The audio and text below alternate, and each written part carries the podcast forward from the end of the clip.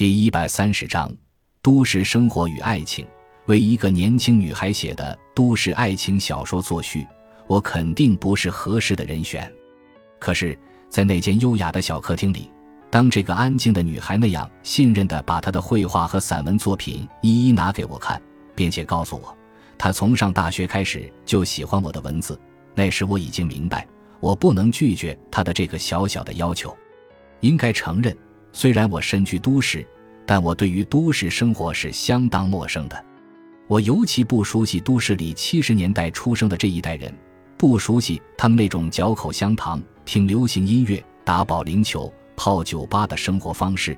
而《北京的独身男人》这部小说正是在这样的背景下展开的。不过，小说的内涵是古老而长新的爱情主题，我不能说对此毫不了解。读完整部小说，我的印象是，陈维通过这部小说在探索一个他认为非常重要，并且多少有些令他苦恼的问题，即在现代都市生活条件下，真正的爱情是否可能？我也认为这个问题非常重要。正是这一思想内涵，使得这部作品不同于通常的纯情小说。故事的主人公可以说是一个纯情女孩，作者在她身上寄托了自己的爱情理想。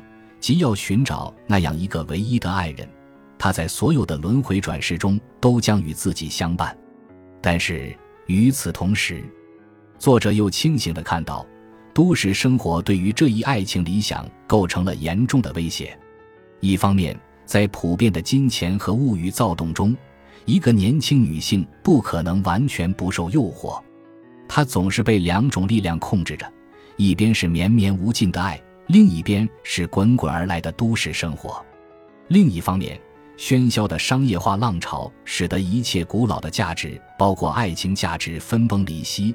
看看周围的人吧，谁还会在乎什么？在两性关系中，人们抱着“谁也别认真”的态度，成熟的男女直奔主题，婚外恋和家庭两不误的后现代模式盛行，到处都在上演没有爱情的爱情故事，有迪厅，有鲜花，有微笑。却唯独没有真爱。如果说在过去的专制时代，我们曾经被爱情遗忘，那么在现在的商业社会，则是我们遗忘了爱情。可以想见，在这样一种环境中，寻求真爱的道路该是怎样的曲折了。因此，作品中女主人公的爱情故事终于没有任何实际结果，另两位年轻女性的寻爱经历也均告失败。应该说，不是偶然的。这样的安排反映了作者本人的困惑，我相信，这同时也是许多年轻的都市女性的困惑。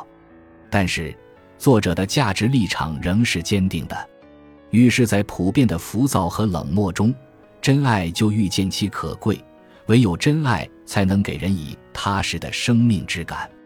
作品中一位女性曾有同性恋的经历，女主人公对此的态度由反感而变为理解。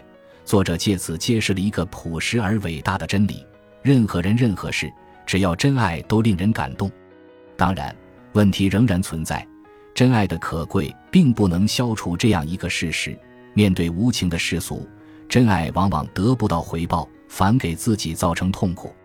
在现实生活中，这个问题非常严峻地摆在每一个崇尚真爱的人面前。